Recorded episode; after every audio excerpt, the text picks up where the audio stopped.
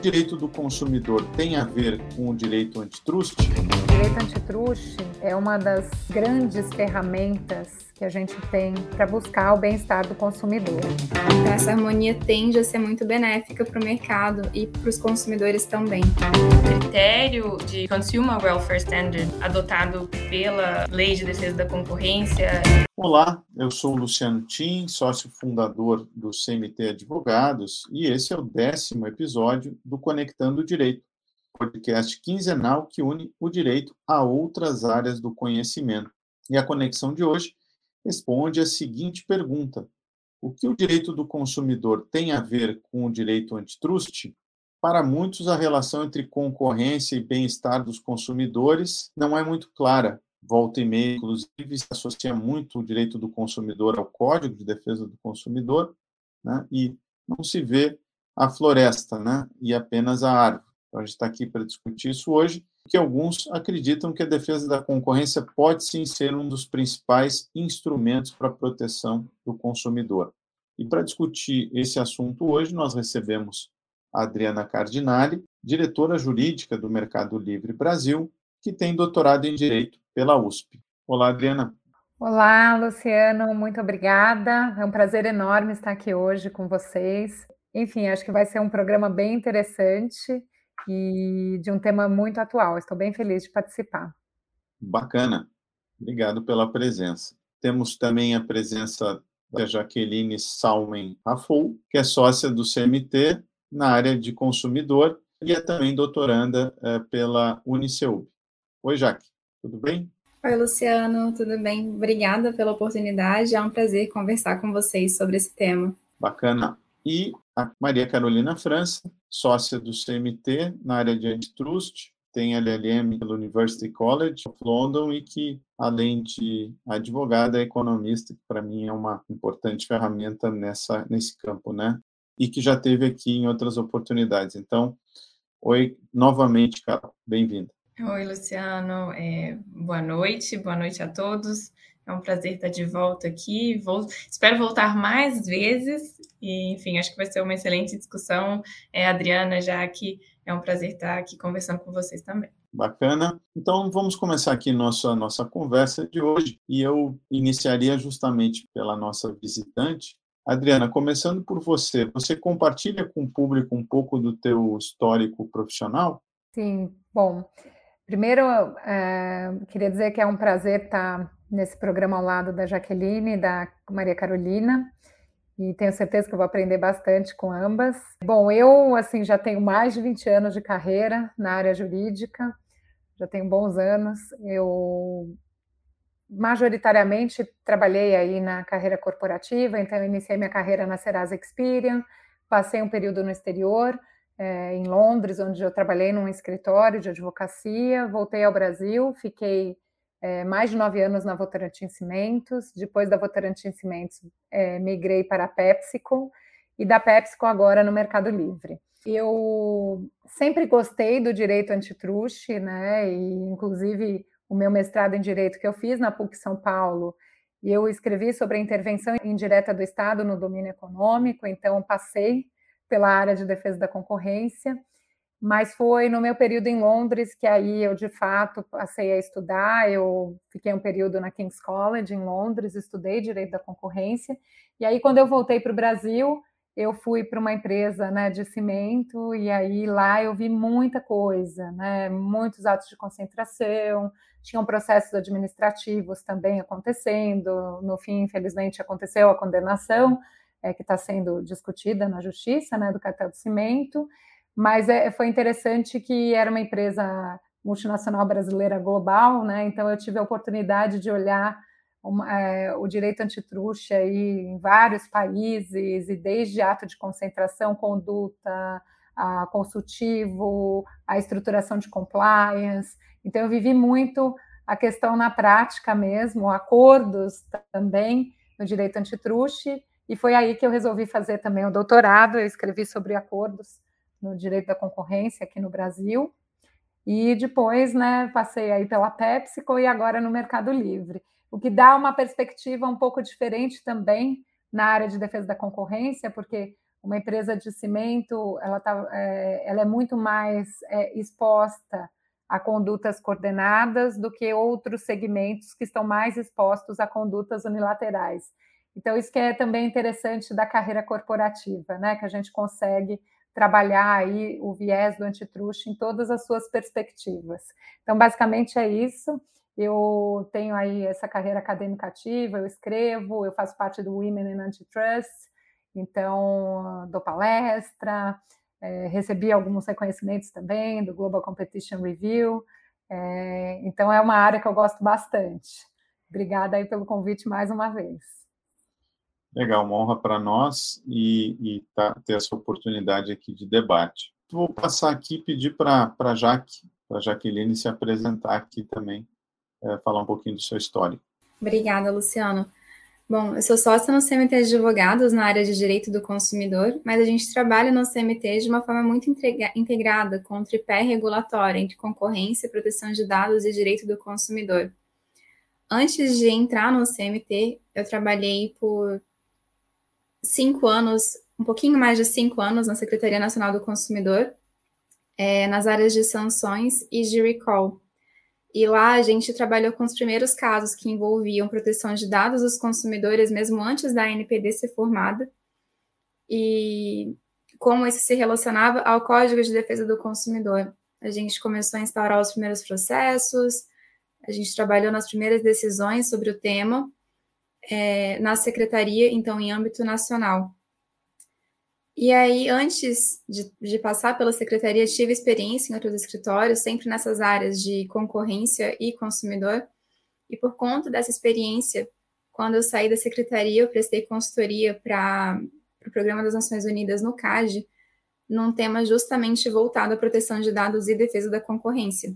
E lá elaborei cinco estudos sobre o tema. Estudei várias leis de proteção de dados e, e várias autoridades também de defesa da concorrência e nesse estudo eu notei que esses, essas áreas estão cada vez mais interligadas com o direito do consumidor também, já que boa parte dos dados né, se referem a consumidores.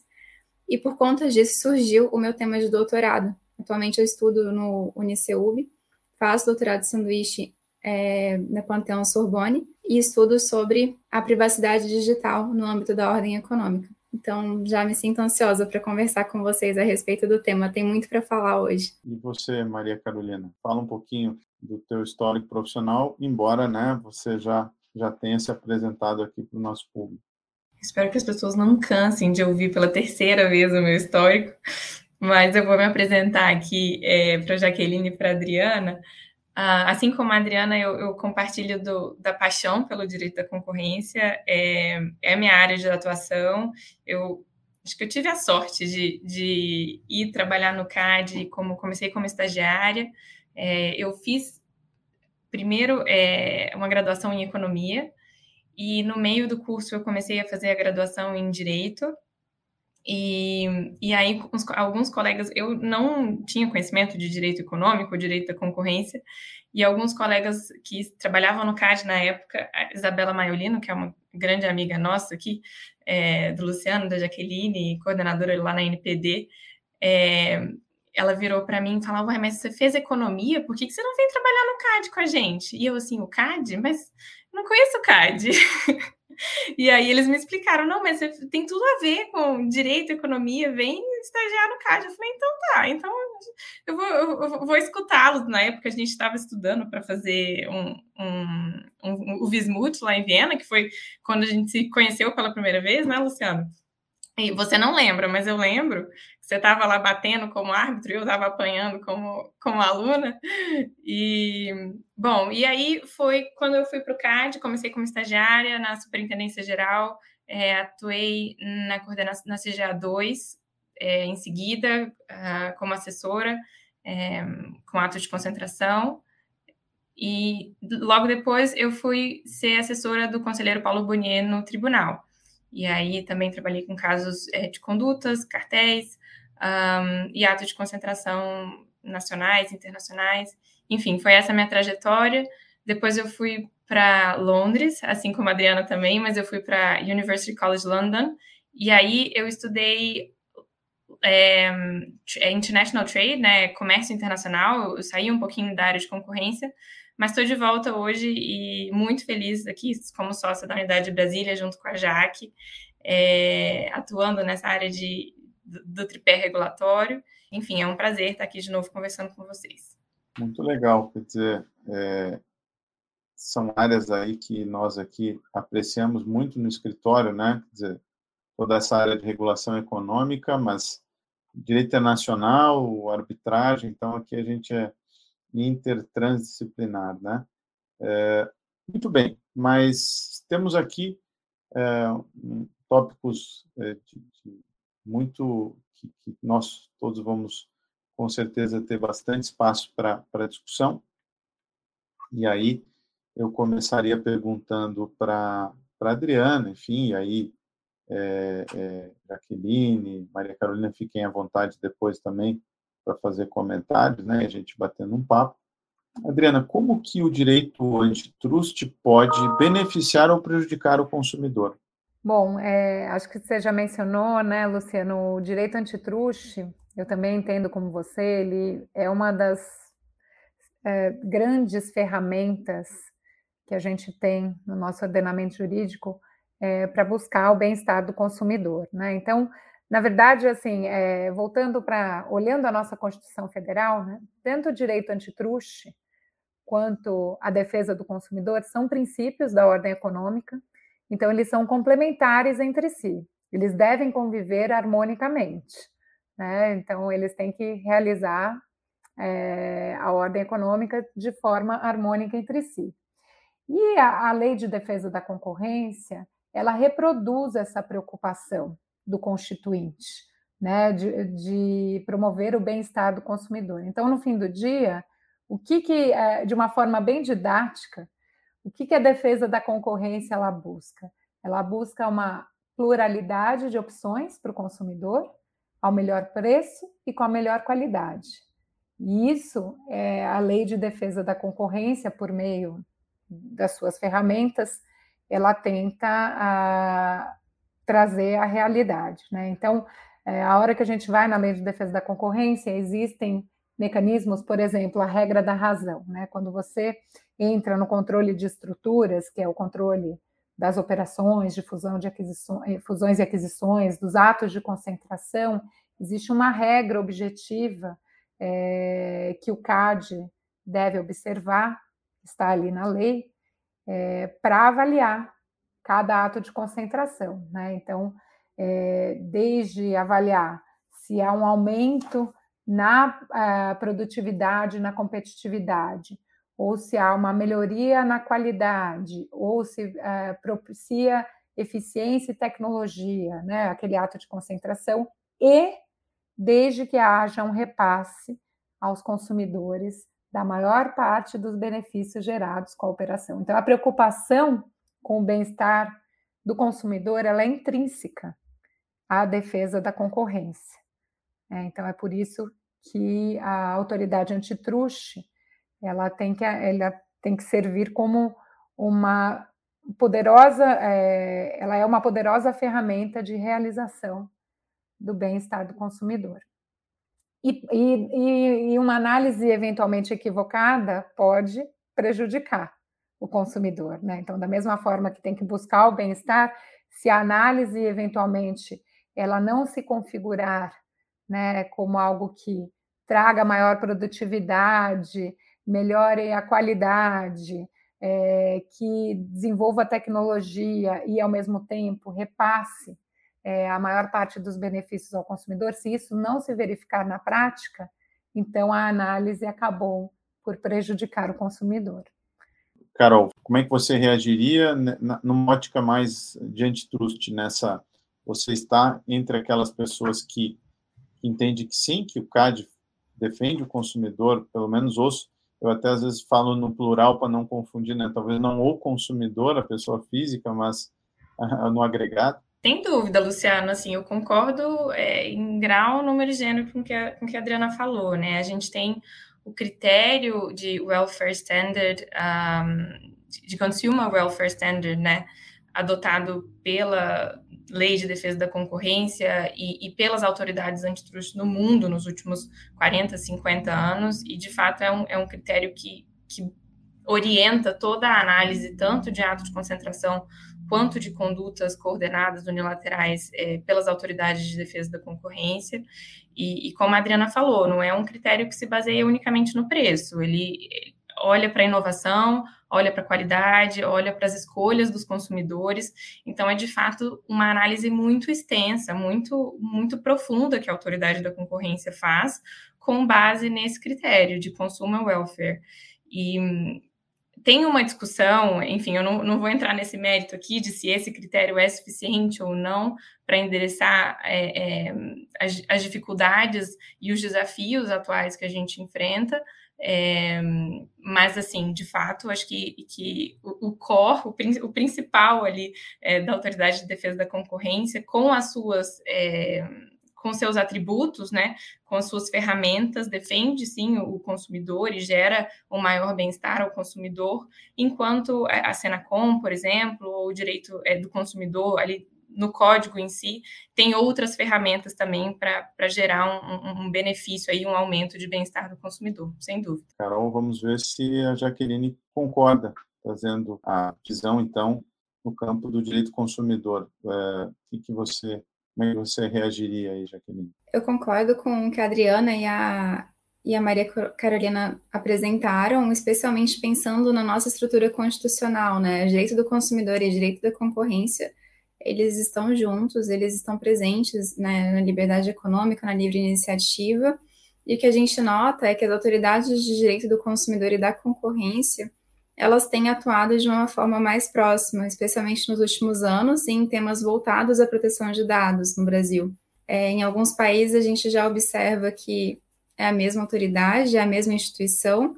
No Brasil, a gente tem essa divisão ainda, e esse é um outro debate, não, não vale a gente entrar hoje sobre o que é melhor ou, ou o que não é, mas tem funcionado bem assim a gente tem notado que quando as autoridades trabalham de uma forma mais harmônica, trocando informações, né, existe um benefício maior para o consumidor. Esse é o meu ponto de vista. O consumidor tende a se beneficiar. Pode existir até mais clareza também para as empresas do que esperar e de como agir. Então, essa harmonia tende a ser muito benéfica para o mercado e para os consumidores também. Bacana. É, essa fala da Jaqueline me faz pensar justamente na discussão que normalmente há sobre harmonização é, ou não entre as autoridades, né? É, Carol, você que já teve no CAD, o que, que você comentaria sobre essa maior intersecção ou não da atuação da Senacom e, e, da, e do CAD? Olha, eu, na minha opinião, é fundamental, né? A gente tem legislações e dispositivos que se complementam ali, é, visando o bem-estar do consumidor, é, uma melhor atuação tanto do âmbito da concorrência, né, dos concorrentes no ambiente de mercado, quanto dos consumidores, por exemplo, é, quando a gente busca proibir publicidades enganosas ou abusivas, é, eu acho que a atuação coordenada ela é fundamental. Tem algumas, é, algumas investigações que acontecem no âmbito da Senacom, que a gente sabe que eles identificam ali alguns possíveis, algumas possíveis práticas anticoncorrenciais e é, endereçam ao Conselho Administrativo de Defesa Econômica para que eles investiguem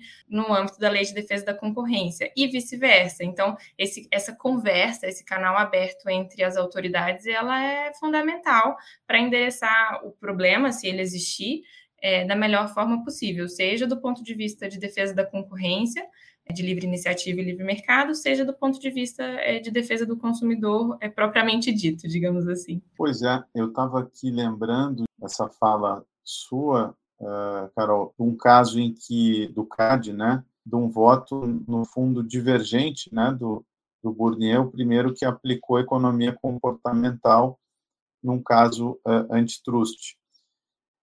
E ali já dá uma ideia de como a gente pode associar o, a, a, concorrência e consumidor, porque no direito do consumidor a economia comportamental já foi integrada há muitos anos, né? Está tá nos guias da OCDE, que são as melhores práticas mesmo, né? E que a, a Senacom recentemente acabou uh, incorporando. E, e, portanto, em vista disso, acho que é um, acredito, é um campo que, que pode trazer uma maior amplitude de análise de casos, especialmente de concentração, né? Me recordo naquele caso, a gente não ficar falando assim, mas houve um caso em que a microeconomia, quando descreve o mercado, nem sempre acerta né, nos manuais. Né? Me lembro muito quando o Coase critica o Blackboard Economics, né, o pai da, do Law Economics, essa economia, às vezes, do manual, que nem sempre, na prática, o agente econômico acaba agindo daquela forma. Isso pode ser um caminho de muito diálogo, porque se a gente está pensando em concorrência, tomada de decisão do consumidor é muito importante, né? E se ele tomar a decisão errada, ele informa o lado da oferta errado, né? Você, Adriana, do lado do regulado, né, da empresa regulada, o que você acha dessa interação? Olha, a, a interação, ela é, de certa forma, positiva no, é, entre as autoridades, né? No sentido, acho que até a Maria Carolina já comentou, de produção, inclusive, de guias. Eu entendo que isso auxilia né, na produção aí de direcionamentos né, de como a, a atuação privada deve se nortear, inclusive entendendo como a, as autoridades uh, se colocam a respeito de determinados temas. Né? Então, acho que essa, essa cooperação ela é importante uh, nessa perspectiva. E óbvio que assim, cada autoridade vai ter a sua competência, já foi muito bem falado aqui pela, pela Maria Carolina, tem a sua competência específica, a, a sua atuação específica, porém são complementares, e, e isso também auxilia, de certa forma, é, numa economia ah, regulatória, né? Não vou dizer é, processual também, processual regulatória, né? Então, ah, isso pode gerar uma economia nesse sentido, que óbvio é benéfica, acho que para todo o sistema. Então, essa cooperação é boa, é, acho que para todos, né, de certa forma, não só pelo entendimento de posicionamentos, mas até por uma, por uma economia aí que gera em todo, todo o sistema. Pois é, e aí me ocorre aqui, é, ver se a Jaque lembra né, desses exemplos de interação.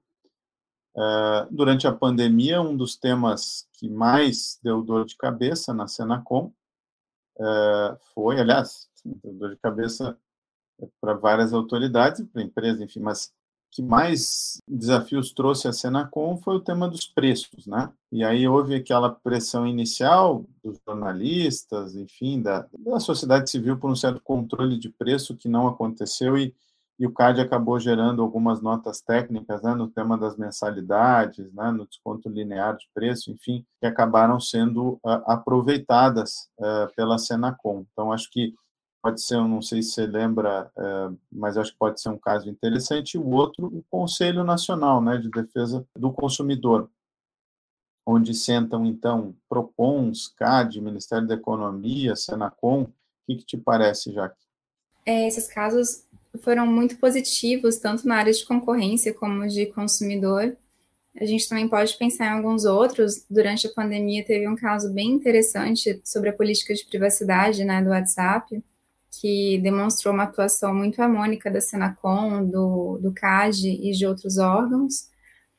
É, e esse caso foi interessante porque, de fato, houve é, é uma razão, existiram razões para que as autoridades estivessem juntas e atuassem nas suas áreas, mas é interessante notar que não necessariamente né, algo que tem um reflexo na área de consumo vai ter um reflexo na área de concorrência, e isso a gente notou durante o período que, que ficou na Senacom, talvez você se recorde também. É claro que não dá para citar os casos aqui, mas em algumas situações a gente enviava alguns casos para o CAD e, e pedia né, a avaliação, e não necessariamente existia alguma repercussão na área de concorrência, né? Então, é, é talvez, e aí a Carol pode me corrigir, né? É, talvez seja mais claro um reflexo, ainda que indireto em alguns casos, né, da atuação do CAD para os consumidores, do que necessariamente um problema concorrencial no direito do consumidor, né? Porque quando o mercado funciona bem, os consumidores eles são beneficiados, mas é, é, não necessariamente em situações que envolvem o direito do consumidor vai existir alguma intersecção com o direito da concorrência. Concorda, Carol?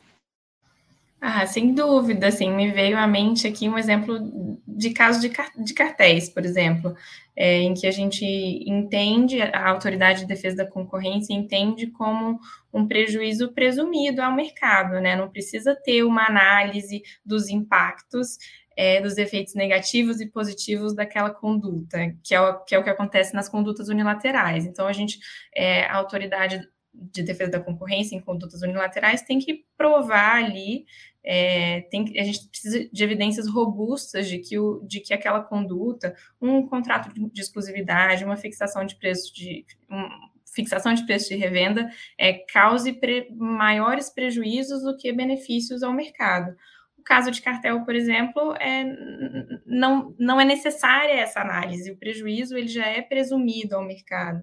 Então, é uma análise muito mais de, dos fatos, das evidências trazidas ao, ao processo e isso não necessariamente vai passar pela Senacom, né? Não necessariamente vai ter uma análise ali é, de, de, de, como que aquilo afetou o consumidor, vai ser uma análise propriamente de defesa da concorrência junto ao CAD, seja é, uma, análise mais robusta da, dos efeitos negativos e positivos econômicos, no caso de condutas unilaterais, seja numa análise das evidências da prática ou não é, de cartel. Então, sim, eu concordo é, plenamente com o que a Jaque falou é, o que a gente está falando aqui, eu fico pensando se é, alguns países concentram né, dados, é, defesa da concorrência e, sobretudo, defesa da concorrência e defesa do consumidor. Podemos pensar no FTC, na Austrália, os países anglo-saxões que costumam pensar melhor a eficiência do governo, costumam trazer essas coisas em conjunto.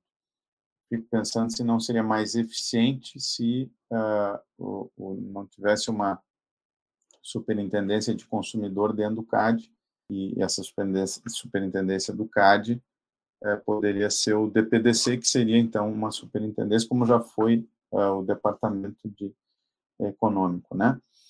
E aí teria uma estrutura maior, em termos de desenho. É, será que faria sentido?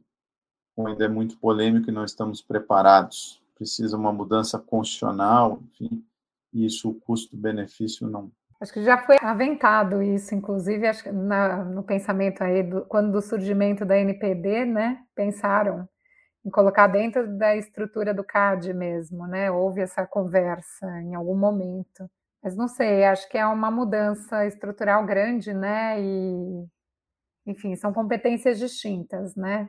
Então precisaria um, uma mudança grande aí estrutural. Voltar a um status quo ante e o CAD aí ser dividido novamente, talvez, né? Não sei. Se isso é positivo ou negativo, eu não consigo avaliar nesse momento. Eu acho que a gente precisa das evidências, Luciano, como você gosta, do que, que é mais eficiente, se é uma separado, se é um formato conjunto, enfim, a gente precisa de algumas análises econômicas aí para chegar a uma conclusão do que, que seria mais eficiente. Jaque? Polêmica pergunta, né, Luciano? É, mas o debate é muito interessante. Isso de fato já foi considerado lá atrás, como a Adriana falou, e, e a opção naquela época da Sinacom foi continuar a, a, da forma como está. Eu acredito que a, que a principal dificuldade seria como o sistema de defesa do consumidor se enxerga e como se enxergaria né, com, com essa alteração, mas eu acredito que teriam muitos benefícios se as duas é, é, autoridades estivessem mais alinhadas e talvez mesmo no mesmo órgão. Acredito que, que seria muito benéfico, sim. É, diz a lenda que o tema foi ventilado quando foi criado o SuperCAD, assim chamado, né, pela Lei 9, que se, se ventilou, de fato, levar o DPDC para lá e que houve muita resistência do pessoal consumerista achando que o economicismo da do direito antitrust poderia, entre aspas, contaminar a defesa né, do consumidor. É, que tem suas características, enfim, é, acho que é um sistema que ainda pode ser bastante aperfeiçoado. É, um dos passos, de fato, acredito que tenha sido o Conselho, mas ele, é, o Conselho Nacional de Defesa do Consumidor, mas possivelmente ele precisa ser redesenhado, porque da forma como está, na minha opinião, e obviamente ela não representa a opinião é, do CMT, né, é, ela não ela não funciona de forma eficiente, né, porque são muitos procons e acaba que, que existem decisões conflitantes entre si e aí gera insegurança jurídica, né, para tomada de decisão dos agentes econômicos, né. Então, um nível de coordenação maior seria desejável. Eu lembro de é, receber uma delegação da Alemanha e explicar que a gente tinha 900 agências, né, estaduais, municipais de defesa do consumidor, os caras não... Como é que coordena tudo isso? Pois é, esse é um grande problema. E com um federalismo não tão bem desenhado como o nosso, né, ao contrário do norte-americano, permite que os estados compitam entre si. Então, nos Estados Unidos, né, o estado tal está errando de algum modo, as pessoas mudam para o outro, né? A democracia brinca, né? No federalismo se exerce pelos pés, né? A gente muda de estado, sim. Mas no Brasil não tinha tudo igual. Mas um, sobra, assim, um ponto que me parece, será que tem alguma área uh, do, da concorrência que é mais próxima ao consumidor? Uh, vocês conseguem identificar algum setor econômico? Por exemplo, me ocorre o setor de tecnologia parece um setor em que é, tomada de decisão dos consumidores, é, behavior insights e concorrência parecem se aproximar muito além da, do tema de dados que a gente já discutiu aqui, até com, com a presença do Sturari de dados aqui do escritório da Miriam, né, da NPD, então na NPD.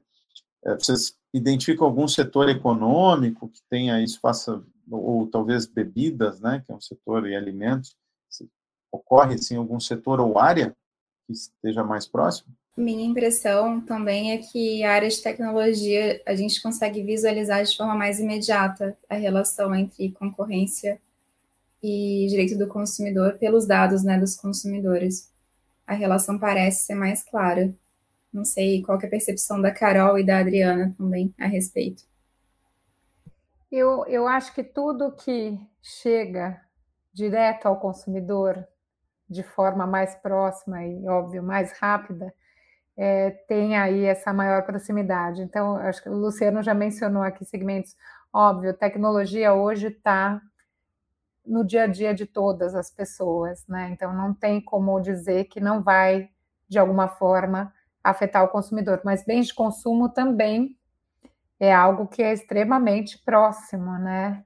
É, aí o direito do consumidor com o direito antitruste. Falamos aqui é, da situação por ocasião da pandemia e houve um questionamento a respeito dos preços que estavam sendo praticados na indústria de alimentos e bebidas, especialmente, tanto pelo Senacom quanto pelo CAD. Então, assim, é, áreas que estão muito próximas, eu acredito que tem essa intersecção mais uh, latente. Não sei se mais presente, mas talvez mais latente.